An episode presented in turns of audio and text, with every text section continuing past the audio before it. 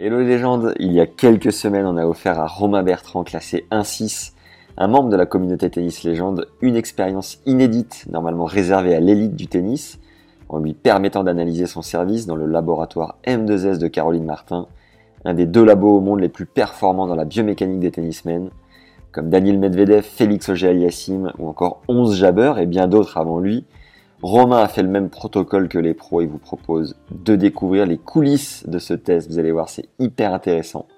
C'est un reportage qui est réalisé en collaboration avec Tennis Pro Rennes et le labo M2S. La vidéo est à retrouver sur la chaîne YouTube Tennis Légende Podcast. Je vous mets également donc l'audio ici même pour les aficionados des plateformes audio. N'hésitez pas à aller voir les images, vous allez voir, c'est hyper intéressant. Et en marge de ce contenu, vous pouvez récupérer gratuitement 4 secrets de biomécanicienne pour servir le plomb, servi sur un plateau donc par Caroline Martin pour progresser dans ce segment de votre jeu. C'est cadeau, place à l'audio. Je vous souhaite de très belles fêtes les, légendes et à très vite. Ciao. Romain Bertrand, euh, je viens de Seine-et-Marne. Je fais des études de, kiné. Euh, je continue à essayer de m'entraîner euh, trois fois par semaine et faire une cinquantaine de matchs par saison. T'es à combien là? Je viens de passer un 6 il y a deux mois. Surtout euh, le niveau de jeu qui m'intéresse après le classement, ça viendra avec. Où est-ce que tu en es avec ton service? Est-ce que c'est un point fort? Est-ce que c'est un point faible? Euh, Alors mon service il est, pas mauvais, mais c'est pas non plus mon point fort. Et je sais que j'ai un problème au niveau du lancer de balle. Ok. Qui est à mon avis euh, trop devant. D'accord. Ce qui fait que je me retrouve à avoir des soucis de hauteur. C'est un, point qu'on va pouvoir euh, analyser avec, le, avec les caméras. Tu as une idée de la vitesse à laquelle tu sers? Parce qu'on va utiliser le radar aussi. À mon avis, euh, c'est quelque chose comme 180, euh, mais je ne cherche pas non plus très très fort. Ok. Il fait 1m84 le garçon, 78,2. Sur la balle, on vient juste positionner des petits scotch réfléchissants qui vont refléter la lumière infrarouge qui est balancée par les, par les caméras. Nous ensuite on va repérer la position de ces points dans l'espace et donc repérer la, trajectoire de la balle. On va te laisser un temps d'échauffement. T'as pas un petit élastique là? Mais non je l'ai pas apporté d'habitude je m'échauffe toujours avec ça moi. Et bah voilà. C'est bon? Ok. Là c'est de la bombe de kiné en fait qui permet de mieux faire tenir les marqueurs sur la, sur la peau parce que parfois avec la transpiration bah, les marqueurs euh, ça arrive avec des joueurs, et c'était le cas avec Lubicic à l'Open de Moselle. Il faisait chaud, il fait plus d'un mètre 90, euh, il sert à plus de 200, il transpire. Bah, les marqueurs, ça avait tendance à voler un peu. Maintenant, on met de la bombe de kiné pour que ça tienne mieux. Donc là, je viens équiper la raquette. Donc sur la raquette, on met des plus petits marqueurs pour que ça modifie pas trop les propriétés de la raquette, l'équilibre, le poids et que ça perturbe pas le, joueur en fait. On en a 40, je sais jamais, 43 sur le joueur et 5 sur la raquette cette technologie-là. En tennis, il y a nous, il y a l'Australie, et puis euh, en bioméca pur, euh, je pense qu'on est les deux seuls dans le monde. Ça, Romain, tu t'en choyais un peu Trois personnes qui s'occupent de moi, c'est pas mal. Première balle à plat au thé.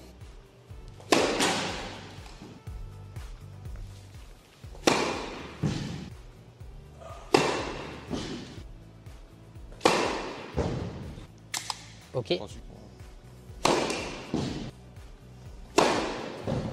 Elle est belle celle-là. Alors un petit instant. Ok. T'étais à 179 tout à l'heure. À euh, il est pas avec la raquette en bois là. Au début, euh, j'ai assuré parce qu'apparemment il y avait un record à battre et j'ai pas voulu le battre. En termes d'échec, hein, pas de vitesse. Ok. Allez Romain, ace sur balle de match. Ah Elle va la chercher un peu plus haut. Voilà, parfait ça. On passe sur la dernière série Ouais, c'est un peu du slift. Essaye de la faire gicler un peu plus, qu'elle reparte vers l'extérieur, même si la surface ici, elle est pas très... Lance un petit peu plus à gauche. Allez. Ouais, on lancée.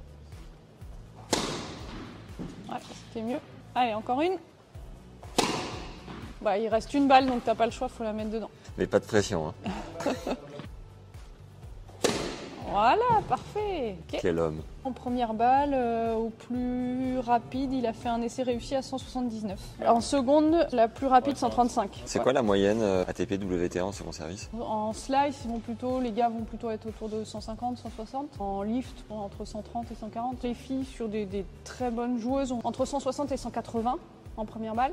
En slice, on va être autour de 140, 150 et en lift, souvent, on est plutôt à 120. Quoi. On va se mettre sur les plateformes. J'imagine que tu es en fond de cours là, il n'y a pas le filet, tu serres dans la bâche. Quel est l'intérêt là d'envoyer des souches dans le, dans le placard?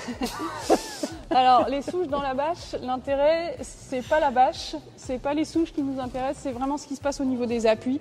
Ces plaques, elles enregistrent les forces de réaction du sol au moment du service. Donc, on va voir comment il oriente sa poussée vers le haut et aussi vers l'avant.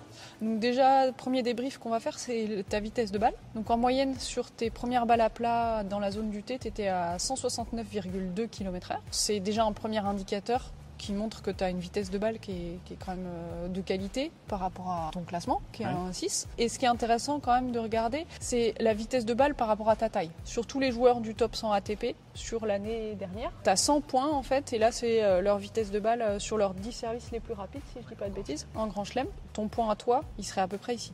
Les joueurs du top 100, par rapport à leur 95. taille, tu vois, eux, ils vont plutôt être exactement, ils vont être ici. Ça veut dire que, bah voilà, ça c'est la marge De progression. de progression si on te compare à des joueurs du top 100. Maintenant, si je te compare à d'autres joueurs du même classement que toi, ouais, je m'entraîne pas autant serais- que. Non, mais voilà. il faut, faut comparer évidemment euh, ce qui est comparable, mais là l'idée c'est de te comparer avec ce qu'il y a de mieux. Tu as un déficit euh, autour de 20 km/h de, de vitesse de balle. En première slicée, tu étais à 154, pas mal du tout. Et en seconde lift, à 129. Voilà, les joueurs pro, ils vont plutôt être autour de, autour de 140. Ensuite, l'autre indicateur qu'on regarde, c'est le pourcentage de réussite. Au départ, tu étais plutôt pas mal. Tu as réussi tes deux premiers services, puis le sixième, puis le neuvième. Donc là, tu étais quasiment à 50% de, Je suis de militant pour le réussite. dernier. Et puis ensuite, euh, ça s'est un peu écroulé sur la fin. J'ai forcé un Et peu. ouais, tu voulais en mettre un peu plus. Bon, ça, ça explique pourquoi il y a eu peut-être un peu plus de déchets. Ce qui fait qu'au final, bah, tu as mis 20 essais pour en mettre 5 dedans. Donc tu as un pourcentage de réussite qui est à 26%, mais au départ, tu étais plutôt autour de, de 50. Ça, c'est pour ta première balle euh, au T. Et euh, forcément, ton pourcentage de réussite, il est bien meilleur euh, sur le slice et sur le lift. C'est normal, vu que tu serres un peu moins fort, tu prends moins de risques. Ensuite, ce qu'on va regarder, c'est où est-ce que tu touches la balle. Hauteur d'impact et la position d'impact dans le terrain et sur le côté. Je peux te regarder devant si je veux de derrière, je peux me mettre en dessous, au-dessus. Voilà, c'est vraiment l'in- l'intérêt de la 3D par rapport à une vidéo que tu prendras avec ton smartphone. L'autre intérêt, c'est de pouvoir décomposer Image par image image. par image avec nos 300 Hz. Et là, je vais venir me mettre tac, sur le- la position d'impact. Ici, ça. là, voilà. Et ça, c'est la balle. Donc là, on a les quatre marqueurs de ta raquette. Tu la touches à 2,67 m.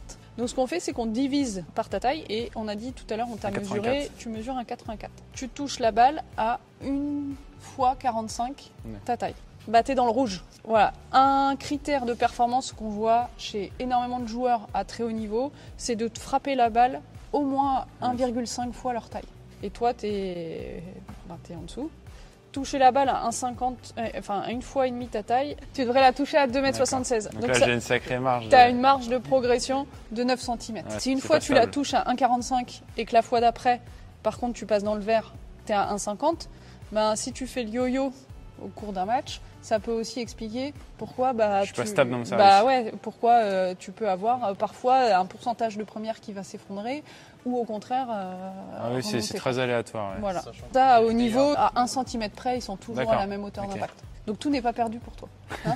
On va regarder maintenant où est-ce que tu touches la balle dans le terrain. C'est à 439 mm, donc 43 cm dans le 9. terrain. Nous, ce qui nous intéresse en fait, c'est de regarder où est-ce que tu touches la balle par rapport à la position de ton pied avant au départ de ton service. Tu es à 19 cm sur ta Ça, gauche. je suis bon. Voilà, Ouais. 43,9 dans le terrain, ici. Sachant que les joueurs du top 100 ATP, eux, l'ellipse ou la zone dans laquelle ils viennent toucher la balle, elle est le 20 cm sur la gauche, t'es comme eux, enfin, c'est bien, et ils vont la prendre un, Un petit peu plus plus devant. devant. Donc tu as un deuxième essai qui est là. Tu as de nouveau un gros écart entre deux frappes. Comme tu l'avais ici en hauteur, on le retrouve aussi sur la profondeur et sur la latéralité. Et tu vois que cet essai-là, tu t'éloignes de, de l'ellipse qu'on retrouve chez, chez les meilleurs serveurs. Et là, ça veut dire que tu as une grosse disparité entre tes impacts, donc un lancer de balle qui n'est pas très régulier. Et donc, tu es obligé variable. de corriger avec la main pour. euh, Ben oui, tu compenses forcément euh, le, le lancer de balle qui va pas être tip top. Alors que des joueurs, on va dire des meilleurs joueurs, eux, ils vont peut-être avoir euh, une ellipse plus resserrée. C'est une hypothèse. Oui, hein. oui. Voilà. Mais entre deux essais, déjà, tu as beaucoup d'écart. En fait, ta, ta biomécanique de service, elle te permet d'être euh, euh, performant, peut-être un essai sur cinq. Et il faut gagner un peu en stabilité. Ce qu'on va regarder autrement, c'est la qualité de ta poussée des jambes. Donc ça, c'est toi sur les plateformes. Tu pousses Et plus avec ta jambe avant gauche que je que pousse avec, vers l'avant. euh, avec ta jambe arrière. Il, il peut y avoir un déficit, mais là, le déficit, il est quand même assez important entre, euh, entre jambe arrière et jambe avant. Euh, par contre, l'orientation de la force de poussée, elle est, elle est plutôt bien, parce que c'est légèrement orienté vers l'avant. Une fois qu'on a regardé la position armée, on regarde comment tu synchronises le haut du corps avec le bas du corps au moment de cette euh, position armée. On regarde ensuite les vitesses verticales des hanches, qui est liée à la poussée de ta jambe arrière.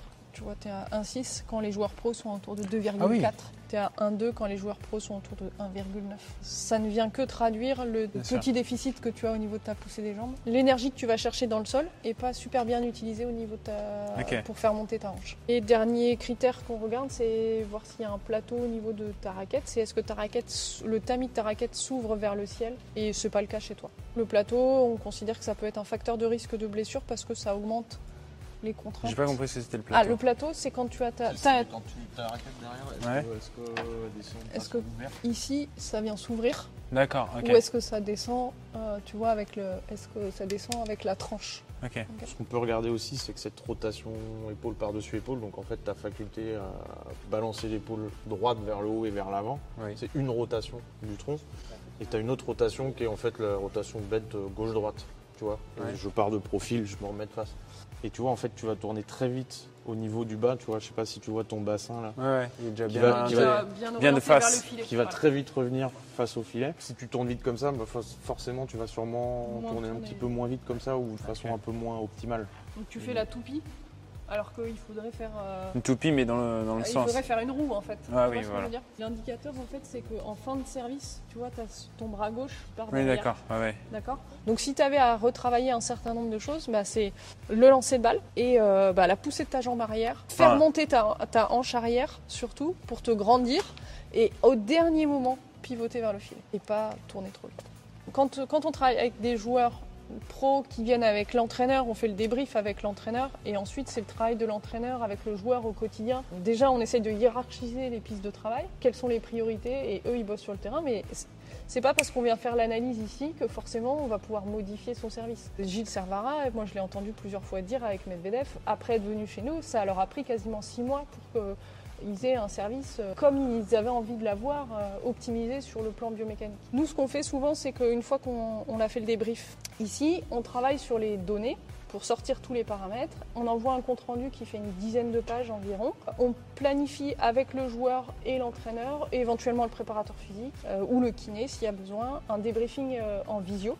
Et éventuellement, nous on peut proposer aussi un certain nombre d'exercices pour travailler euh, tel élément biomécanique qui ne serait pas maîtrisé. Donc on peut être une aide aussi à l'entraîneur s'il y a besoin sur des exercices particuliers pour améliorer tel paramètre ou tel paramètre. Où est-ce qu'on vous retrouve sur les réseaux? Sur le compte euh, Twitter et puis Insta euh, M2S Lab Tennis. On a choses. besoin de vous euh, sur les réseaux. En moyenne, vous recevez combien de joueuses et joueurs par an? On en fait passer une cinquantaine. entre sur- 30 et ouais, 50 à l'année. ouais. Et là, dernière. dernièrement, t'as regardé Félix, tu t'es dit, ok, il a bien mis en application. Ouais, c'était pas mal, on était contents. C'est bon, ça.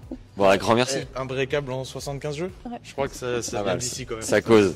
Allez, bravo. Ouais, Merci, beaucoup. Merci. Bon, bonne évolution, mon gars. Hein, tu nous tiens au courant Ouais, bien sûr. quand tu feras pleuvoir des aces à chaque jeu de service. Ok Quand je ferai 3 aces par jeu, je t'appelle là. Voilà. Merci, Caro. Mais de rien, À bientôt. à bientôt. Ne pars pas, jeune légende, et récupère gratuitement dans le premier lien en description les 4 secrets de biomécanicienne de Caro Martin pour améliorer ta technique et ta qualité de frappe au service, pour gagner en précision, en régularité et en puissance, et enfin limiter tes risques de blessure. C'est gratuit et c'est juste en dessous. Et si tu veux aller encore plus loin, on a réalisé une masterclass d'une heure environ sur le service avec Caro qui te dissèque tous les détails indispensables pour optimiser ta technique et te rapprocher du service parfait. C'est le deuxième lien en description. Mets un like à la vidéo et partage-la, ça nous aide comme jamais à faire rayonner notre travail. Immense merci à Seb de Tennis Pro Rennes pour son soutien et de nous avoir permis de nous déplacer en Bretagne avec du matos de qualité et de tourner ces images qui, je l'espère, vous ont plu. Merci à Caro et toute l'équipe du Labo M2S de nous avoir ouvert les portes pour nous permettre de mieux comprendre la manière dont ils forment les joueurs et joueuses pro à longueur d'année. Allez écouter l'épisode 70 du podcast complet avec Caro si vous ne l'avez pas encore fait. Vous allez vous régaler. Prenez soin de vous les légendes et à très vite. Ciao. 14, 11, 90. Ouais. Dans une semaine. Si vous voulez tous noter. Ah bah on va poster.